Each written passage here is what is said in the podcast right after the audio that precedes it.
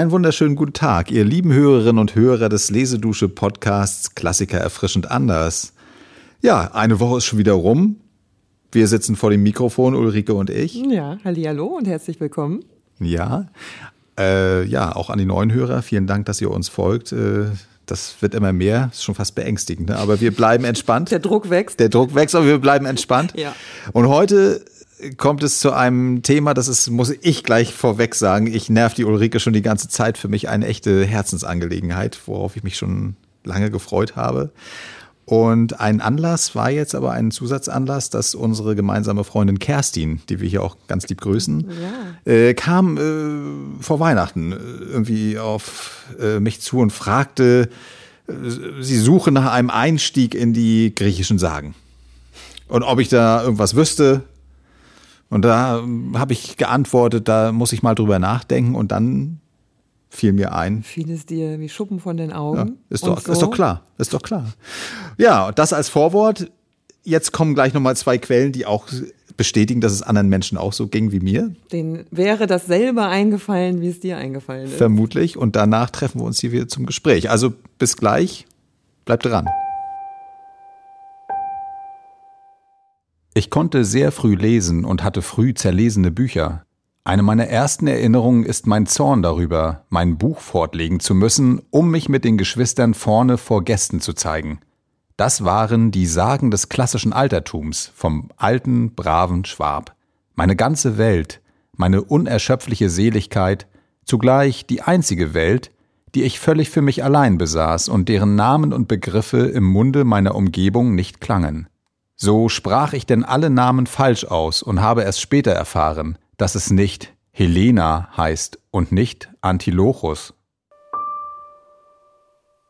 Diesen schönen Rückblick in die Kinderzeit verdanken wir dem Schriftsteller Rudolf Borchardt, der übrigens äh, sich selbst später intensiv mit der Antike beschäftigt hat.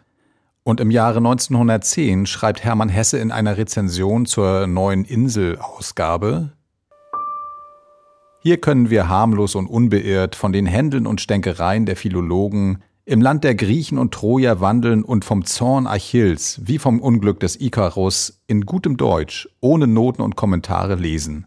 Der schwäbische Dichter, dessen Dichtungen wir beiseite gelegt und vergessen haben, erlebt in diesem schönen Sagenbuch, das jeder Lateinschüler besitzen und besser kennen sollte als den großen oder kleinen Plötz, eine ganz unberufene, lärmlose, behagliche Unsterblichkeit, die mancher dem etwas überbeflissenen Dichteronkel gar nicht zugetraut hätte und die sich doch in aller Stille bewährt. Ja, ich finde, das, das trifft es ganz gut, was die beiden da, die beiden Herren von sich gegeben haben. Äh, aber wie geht's dir denn? Jetzt, bevor wir jetzt einsteigen, hattest du denn die schönsten Sagen des klassischen Altertums auch bei dir im Bücherregal stehen? Nee. also, ja, es kann, ich hatte die da nicht stehen Mhm. und ich kann auch diese äh, Begeisterung des Lesens, des Lesens natürlich verstehen und des Gefesseltseins, aber mitnichten von griechischen Sagen, leider. Aber ich du glaub, kennst war- die Mythen. Die Sagen kennst du schon? Also die Mythen, äh, da wo ich drauf gestoßen bin. Also das Interessante ist, man hat sich dann irgendwann mal Fragen gestellt, wenn man drauf gestoßen ist. Sei es jetzt in einer Verfilmung eines antiken Stoffes, das kann ja ein Weg sein, wo man sich denkt, was ist das jetzt, so ein Zyklop, merkwürdig, so ein einäugiger Riese, irgendwie ganz interessant, aber und äh, andererseits natürlich in äh, Kunstwerken, Gemälden, Literatur dann später. Ne? Ja. Aber ich muss sagen, meine Kindheit ist weitestgehend Frei in der geblieben davon. Hinsicht antiken, von antiken Mythen frei geblieben. Das ist ganz interessant, finde ich. Weil das ist auch so ein bisschen mein Gefühl, dass das A eher ein Jungsthema ist, gewesen ist früher. Vielleicht ist es jetzt anders bei, bei Kindern und Jugendlichen, aber bei, in unserer Zeit, äh, weil es auch so ein bisschen, es kann mit dem Thema zusammenhängen, weil es ja so ein bisschen Abenteuerstoff ist, überwiegend. Ne? Und aber auch mit der Ausrichtung, weil ja auch in diesen Sagen selbst ja auch dann meistens doch die äh, Helden männlich sind und da irgendwie äh, das Ganze äh, ausführen und die Ja, und weiblichen. auch die, ich glaube auch diese, diese, also das ist, ich weiß jetzt nicht, wie ich es gut ausdrücken Mhm. soll, aber diese Komplexität, wie das alles miteinander verwoben ist, Da muss man auch erstmal Lust drauf haben, da einzusteigen. Ja, aber Weil das ist so ein Sammelthema, ist eine. Geschichte, die, glaube ich, nie aufhört. Ja. Weißt du? Ja. Äh, Du hast immer das Gefühl, ich glaube, das kam bei mir auch dazu, Ja. dass ich bei diesen Stoffen das Gefühl hatte, ja, die hören ja nie auf, die Geschichten, weil man in einer Geschichte schon auf äh, fünf weitere äh, Protagonisten gestoßen ist, die dann wieder sich in andere Geschichten verwoben haben und ähnliches. Also so kam mir das immer vor. Ja, interessant. Also es kann auch so ein, ging mir gerade spontan durch den Kopf, kann auch so ein Sammelding sein tatsächlich, weil ähm, als Junge habe ich ja auch, was weiß ich, alles mögliche gesammelt, Briefmarken ne, mit Medaillen, irgendwelche Sachen, keine Ahnung, alles mögliche und das ist ja auch so ein Thema und das erinnert mich auch ein bisschen so an Tolkien, so ein bisschen. Oder Enterprise. Da werden auch so Universen aufgemacht, die immer, äh, die immer weiter wuchern im Prinzip und, und wo man aber als Junge vielleicht doch eine Freude hat, da irgendwie in diesem, Gebilde, nenne ich das jetzt mal, in dieser Welt, sich da immer weiter äh, treiben zu lassen. Das Wo kann ich ja auch ja sagen muss, die literarischen Welten waren dann schon wieder eher meins. Ja, ne? ja, ja. Also das muss ich ganz ehrlich, ich glaube, es war für mich auch ein bisschen sachbuchig, das Ganze. Aber jetzt kommen wir zurück zu dem Geschichtenerzähler, der jetzt ja gar nicht so. Aufs Wissen abgesehen hatte. Für wen hat er das denn eigentlich geschrieben? Also du hast Genau. mir deine tollen Ausgaben gezeigt, Genau. die du auch als Kind besessen hast. Ja, Und ja, was hatte der im Sinne, der Gustav Schwab? genau. Also wir, wir müssen ihn erstmal, glaube ich, vorstellen, weil ich denke mal, selbst ich, ich wusste als Kind natürlich auch nicht. Das ist eigentlich das Faszinierende. Ich habe die Dinger gelesen und dachte wirklich bis lange weiter, bis in mein Studium hinein, ja, die sind genauso irgendwann in der Antike im Grunde genommen aufgeschrieben worden. Und die habe ich dann so gelesen. Hörte sich auch schon fast wie so ein Markenname an Schwabs äh, Ja. äh, klassische Also ich Wagen kannte oder so. Genau, Wel- also ich, Welt, so, genau, ich ne? kannte, also der wurde immer mitgeführt. Ich kannte den Gustav Schwab überhaupt nicht und habe den erst später während meiner Doktorarbeit habe ich den mal irgendwie mal als Menschen kennengelernt, also durch seine Briefe im Prinzip. Und ja, steigen wir mal ein. Also äh, Gustav Schwab ist witzigerweise ein Schwabe ja, und hat da auch überwiegend tatsächlich sein Leben äh, in Stuttgart und Umgebung um, Ja. f- verbracht und ist ein ja, im Grunde genommen ist sein Leben bestand er darin, dass er äh, zur Hälfte Lehrer war und zur Hälfte aber auch Pfarrer. Hat Und extrem heimatverbunden. Sehr heimatverbunden. Hast du ja, äh, muss man nur, glaube ich, nochmal betonen. Ja. Weil das hat ihn auch wirklich in seinem gesamten Werk, kommen wir ja vielleicht auch nochmal drauf zu, Ja. Genau. später im Gespräch äh, beeinflusst, diese Genau. Heimatverbundenheit. ja, also er ist auch ein, ein äh, anzusiedeln 1792 geboren, 1850 leider etwas zu früh gestorben. Ähm, durch Behandlungsfehler angeblich, aber das ist ja so, so wild. Aber ist im Grunde genommen ein äh, Zeitgenosse, ja, dann auch Heinrich Heine und, und, und ähnliche. Auch äh, sein bester Freund war Ludwig Uhland. Ähm, ja, und er hat eben, also Der ist ja auch Teil des schwäbischen, des schwäbischen Dichterkreises. sogenannten schwäbischen Dichterkreises. Genau, und da war er sehr, sehr stark drin. Also nach seinem Studium ist er eben, seit 1818 hat er eine Stelle als Professor für alte Sprachen am Stuttgarter Gymnasium und ist dort tätig, ist aber nebenher sehr stark engagiert im literarischen Bereich. Ja. Und zwar schreibt er selber auch, merkt aber, denke ich mal, so würde ich das sagen, relativ zügig, das ist, also das, das reicht nicht aus, dass er davon, also als selbstständig, als eigenständiger Poet oder Schriftsteller leben kann und wird immer mehr eher in, heute würde man sagen, Lektor oder Redakteur. Das ist sein Thema. Also er arbeitet mit. Kotta ist ja sehr stark dort in Stuttgart. Das ist der, überhaupt der größte Verleger Deutschland, äh, der deutschen Gebiete, muss man ja sagen, in der Zeit. Und zudem nimmt er Kontakt auf und arbeitet mit sowohl an Kottas Morgenblatt, das ist also ein, ein, eine Zeitschrift, Morgenblatt für die gebildeten Stände, und da arbeitet er mit als Redakteur in dem Literaturteil. Ähm, er arbeitet aber auch mit an den Blättern für literarische Unterhaltung von Brockhaus. Also er ist da wirklich dort in, in beiden tätig als Redakteur. Äh, und Und pflegt ja auch die, die Kontakte zur kompletten Genau, literarischen ist also- Szene. Übrigens auch bei ihm im Hause gerne zu Gast, wie ich irgendwo gelesen ja, das habe. ist richtig. Also äh, Art äh, Schwa- Schwabscher äh, Literatursalon auch gleichzeitig. Auf jeden Fall, auf jeden Fall. Das ist also sehr, äh, die sind da unter sich, dieser schwäbische Dichterkreis, der ist ja auch sehr, sehr, auch bekannt, nicht so bekannt wie jetzt die, die Norddeutschen, Weimar oder, oder äh, auch dann das junge Deutschland später, aber doch auch sehr gut vernetzt.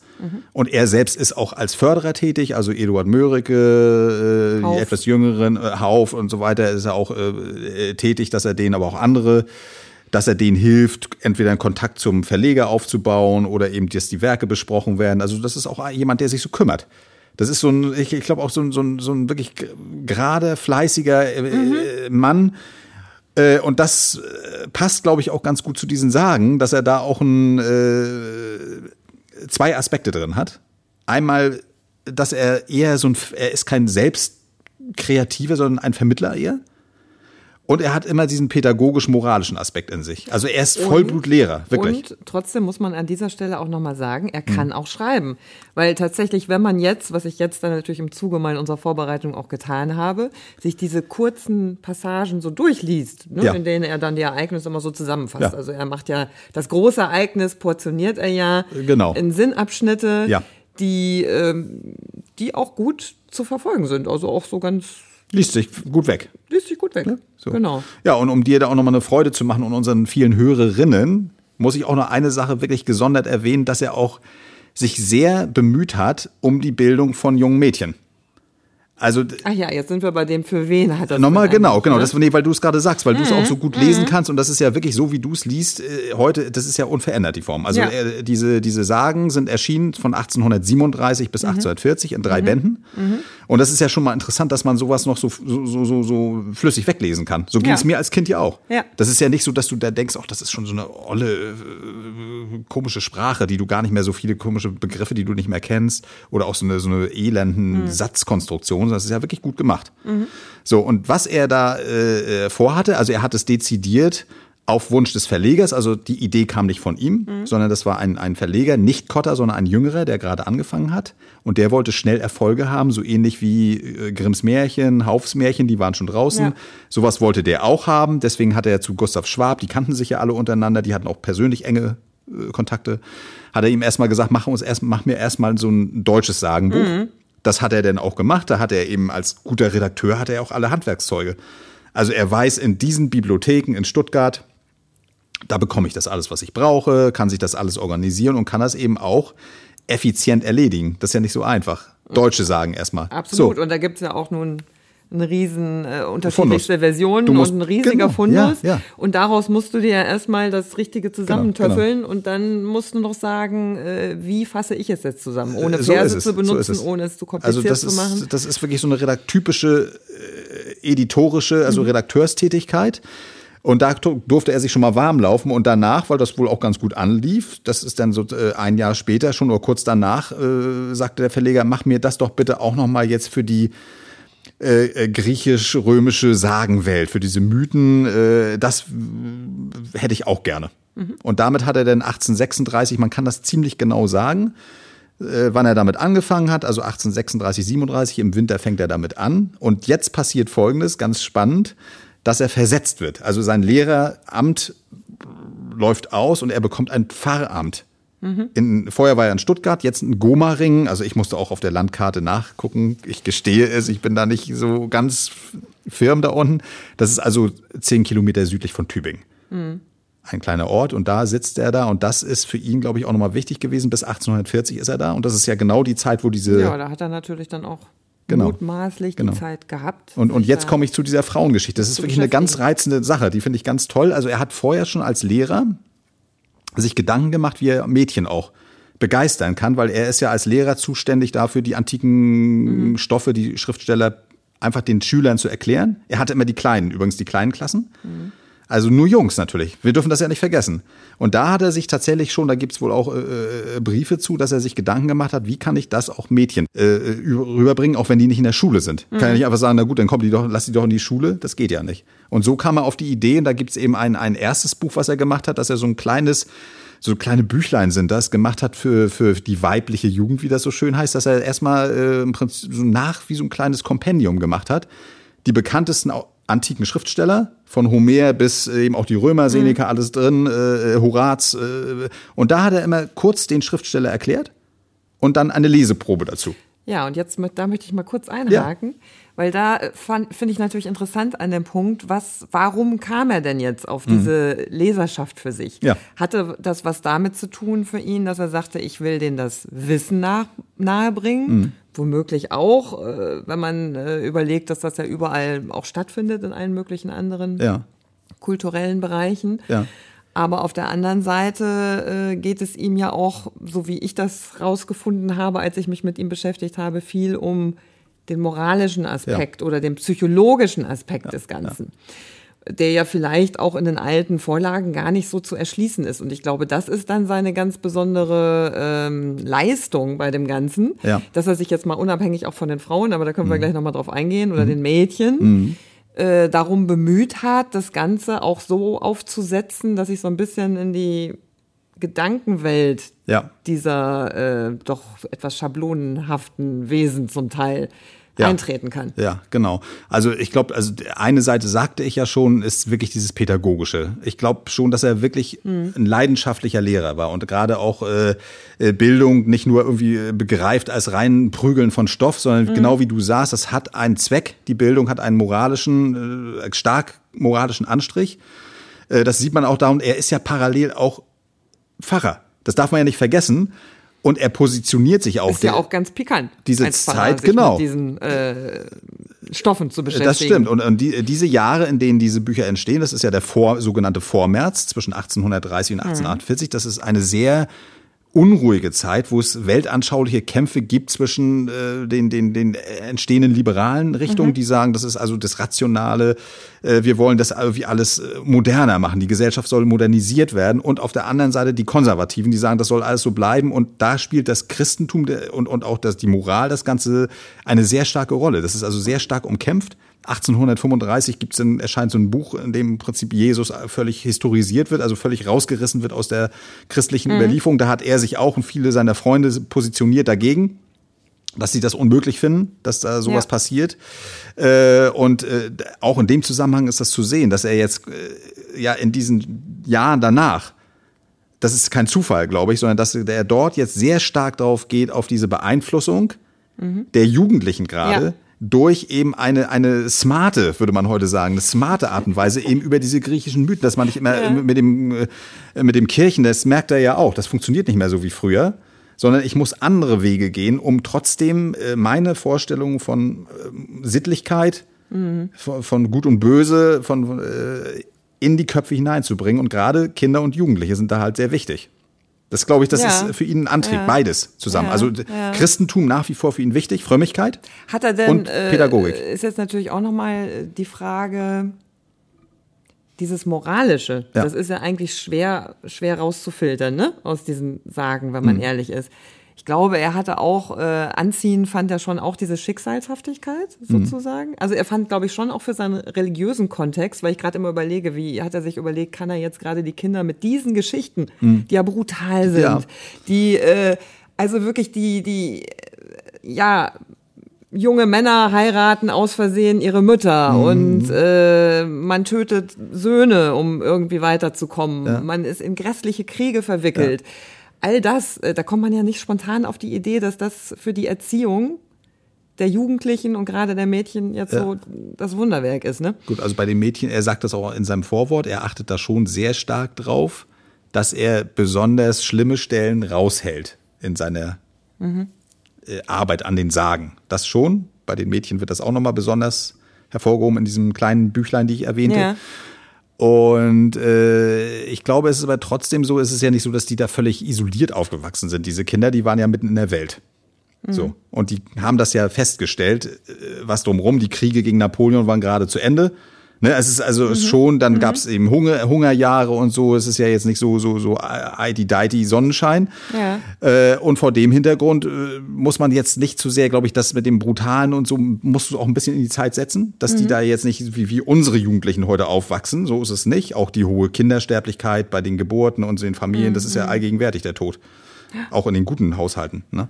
Und das muss man auf jeden Fall, äh, Krankheiten, das muss man im, einbeziehen, sodass es also nicht ganz so, der Abstand nicht so groß ist. Und auf der anderen Seite glaube ich, gerade weil er diese andere Welt ihnen vor Augen führt, wird es doch umso wichtiger, dass der Glaube, das Christentum dir dann sagt, und so kommst du durch dieses Leben. Das ist so. Das Su- ist der, super, dass du so schön auf den Punkt bringst, weil ich habe auch irgendwie schwebt mir auch vor, dass diese Schicksalshaftigkeit dieser verhängnisvollen, also großen, gro- Ja. großen Teilen verhängnisvollen Geschichten Ja. auch, einem natürlich zeigen, darauf kannst du dich nicht verlassen, Nee. dass, dass du in dieser von Zufällen und Ja. äh, einem düsteren Schicksal getriebenen Welt genau. so leicht durchkommst, es Genau. sei denn, du bist ein Superheld. Ja. Also besinne dich auch äh, darauf, dass du Hilfe ne, aus dem Universum erhältst. genau. wir müssen noch mal einmal ganz kurz, das ist also auf jeden Fall richtig. Was ich dir auch noch erzählen wollte, also schöne Anekdote nochmal aus der Entstehung, also auch äh, wie er arbeitet. Ne? Also er mhm. ist tatsächlich dann in seinem, äh, in seinem Pfarramt, also schon ein bisschen draußen äh, und macht das so, dass er tatsächlich wohl regelmäßig zehn Kilometer nach Tübingen läuft zur nächstgelegenen großen Bibliothek, um sich da seine mhm. Sachen zu holen. Er ist clever, muss man sagen. Er benutzt auch Lexika, die es damals gibt. Es gibt ein größeres mhm. mythologisches mhm. Lexikon. Also das ist alles in einer Dissertation äh, auch, äh, nachgewiesen worden, wie er arbeitet. Über er setzt auch ständig und hat dann, äh, da habe ich noch mal eine schöne Stelle gefunden dazu, wie er das dann wirklich äh, macht. Weil das ist wirklich das Beachtliche. Wenn du es liest, ist es für dich aus einem Guss. Mhm. Aber er hat tatsächlich ja verschiedenste, das ist das Besondere an diesem Buch, mhm. dass auch die Leute im Gymnasium, die Knaben, die da waren, haben ja die, alle durchgeackert. Also die ja. Einzelnen. Der hat Homer, dann haben sie äh, Hesiod und dann auch die späteren. Es gibt da zig Sachen, die Tra Tragödiendichter und so weiter. Und das führt er alles zusammen. Und da habe ich nochmal eine schöne äh, Stelle gefunden eines mhm. Herausgebers der Neuausgabe. Und äh, ja, die hören wir mal. auch rezensiert hat, ne? Das genau, das ist diese, diese Neuausgabe, Neuausgabe von 1909 mhm. und da hören wir mal rein. Die Absicht war, die überall bruchstückweise, in keinem Werke vollständig vorliegenden Sagen zu großen, sich wieder aneinanderschließenden Sagenzyklen zu vereinen und so in gewaltigem Zusammenhang zu geben, was uns die Antike nur in Teilen und Fetzen hinterlassen hat. Erst wenn man diese wirre Buntscheckigkeit der Vorlagen erwägt, die Schwab übersetzt hat, erst dann versteht man die wunderbare Geschlossenheit des Vortrags, in dem die Sagen wiedergegeben sind, recht zu würdigen. Wem klingt aus dem Prometheus-Mythos noch heraus, dass hier auf sechs Seiten die Mitteilungen von rund zwölf verschiedenen Schriftstellern immer wieder miteinander wechselnd zu einem Ganzen verschlungen sind? Ja, also ich denke, das wird dann ganz schön deutlich. Ne? Dieses Prometheus-Beispiel, das glaubt man gar nicht. Das ist ja ein ganz kurzer Text, dass da er da so viel Quellen miteinander kombiniert. Mhm. Das ist ganz äh, stark. Und was dann noch interessant ist, dass er dann, er wollte das, er sitzt also da zu Hause, macht das, diktiert dann mhm. alles seiner Frau. Die schreibt das Manuskript. Und äh, er versucht es den Kindern zu verheimlichen. Aber die Tochter Sophie, die ist äh, 17 Jahre alt damals, äh, als der erste Band in Arbeit ist, findet es heraus und fragt den Vater, äh, sie möchte da mehr zu wissen. Hm, möchte und mitmischen. Möchte, und äh, das erlaubt er auch. Und das ist wieder dieses Thema, dass auch ja. Frauen da von Anfang an drin sind. Also er diktiert ihr dann die Argonautensage, da ist hm. ja auch dieses Grässliche mit Medea, das ist ja äh, das haben wir auch mit äh, Stellen, die wir dann lesen, einlesen äh, werden. Das ist ja jetzt auch schon heftig. Ne? Und andere Teile auch. Also die Tochter macht dann mit. Ja, und da sieht konnte man, er das dann auch gleich testen. Er konnte ne? es testen, aber endlich verstehst du das oder ja. wie siehst du das oder genau, aber hat auch keine Hemmung. Gespräche kann es ja gegeben haben. Ne? Auf jeden Fall und hat auch keine Hemmung offensichtlich diese Stoffe brutalen Stoffe, was wir eben mhm. hatten, mhm. Äh, dem eigenen Kind irgendwie zuzumuten. Das finde ich ist nochmal so, so, so ein Beleg dafür. Das finde ja, ich. Äh, äh, ich glaube auch, vielleicht nochmal, weil ich nicht genau weiß, wie wir jetzt zeitlich schon so sind im mhm, Rahmen. Ein bisschen haben Sendung. wir noch. Ein bisschen haben wir noch. Mhm. Weil ich glaube, das prägt ihn ja überhaupt, ich glaube, da wird er auch links und rechts blind, wenn das losgeht, äh, dass er sozusagen versucht, schon Begebenheiten oder eben Müden zu verstricken, mhm. äh, zu, zu werken, weil er den Glauben hat, dass sozusagen althergebrachtes, sozusagen das Sinnvolle kann man sammeln und daraus wieder neue, äh, Neues entstehen lassen, mhm. was für die, ja, in diesem Fall jüngeren Generationen ja. und auch weibliche Generationen äh, durchaus lesens- und wissenswert das ist. Das kommt ne? mir jetzt bekannt vor und da kommen wir auch schon zum, zum Finish des Ganzen so wie du das beschrieben hast, da gibt es doch diese wunderschönen kleinen Verse von ihm. Und ich glaube, einen davon hast du für uns vorbereitet, den, den spielen wir gleich zum Ende ab, mhm. bevor wir soweit sind. Also wir haben noch mal einige Stellen herausgesucht aus den äh, Schwabschen Sagen. Äh, ich habe ein bisschen geguckt, auch dass wir auch ein bisschen so, so eine Frauenschicksale drin haben. Das fand ich ganz spannend, um da nochmal zu gucken, wie macht er das denn eigentlich, weil er da auch sehr intensiv drauf eingeht. Die werden nicht nur irgendwie so am Rande erwähnt, die sind schon aktiv dabei, fand ich ja, interessant. Ja. Also da, da, da machen wir euch den Link wieder mit rein, da könnt ihr reingehen und Ulrike. Und dann auf der anderen Seite haben wir uns, da haben wir jetzt nicht viel drüber gesprochen, ist aber auch nicht schlimm. Mhm. Am Ende, also da geht es darum, um seine Gedichte. Ja. Und da sei aber noch kurz erwähnt, da werden wir auch einige haben, das sind zum Teil auch sehr bekannte Balladen. Mhm wie ähm, der Reiter und der Bodensee mhm, mhm zum Beispiel. Mhm, mhm, und da fällt auch das auf, was ich eben äh, angerissen habe, dass er nämlich wahre Begebenheiten zugrunde legt und daraus aber ganz alternative und auch sehr hörenswerte, sage ich mal mhm. in unserem Fall, äh, Alternativen sich da zurechtlegt, wie er dann in der Fantasie diese wahre Begebenheit einspinnt. Mhm. Also da haben wir drei, mindestens drei sehr schöne Beispiele. Ja, wunderbar, das klingt doch gut. Dann jetzt also, ich sortiere das nochmal schnell. Jetzt gibt es einen Fündling gleich hinterher. Ihr findet den Link auf ein paar wunderbare Auszüge aus den klassischen Sagen den Sagen des klassischen Altertums, so ist es richtig. Und Gedichte haben wir auch noch parat für euch. So. Und damit sind wir am Ende, wünschen euch noch einen wunderschönen Tag, Abend oder meinetwegen morgen. Mhm. Und hoffen, das hat euch gefallen und freuen uns auf die nächste Folge in der nächsten Woche. Ja, macht es gut und viel Freude. Tschüss. Fündlinge nennt in Schwaben das Volk die Felsenkiesel die lang im Berg begraben, ablöset Flutgeriesel, im Tal zerstreut gefunden, doch werden sie zu Mauern, von rüstger Hand verbunden, zu Schlössern, welche dauern. Fündlinge spült seit Jahren mein Lebensbach vom Grunde, was wert ist zu bewahren, mauer ich hier ein vom Funde. Lesedusche. Entdecke die wohltuende Wirkung des Lauschens.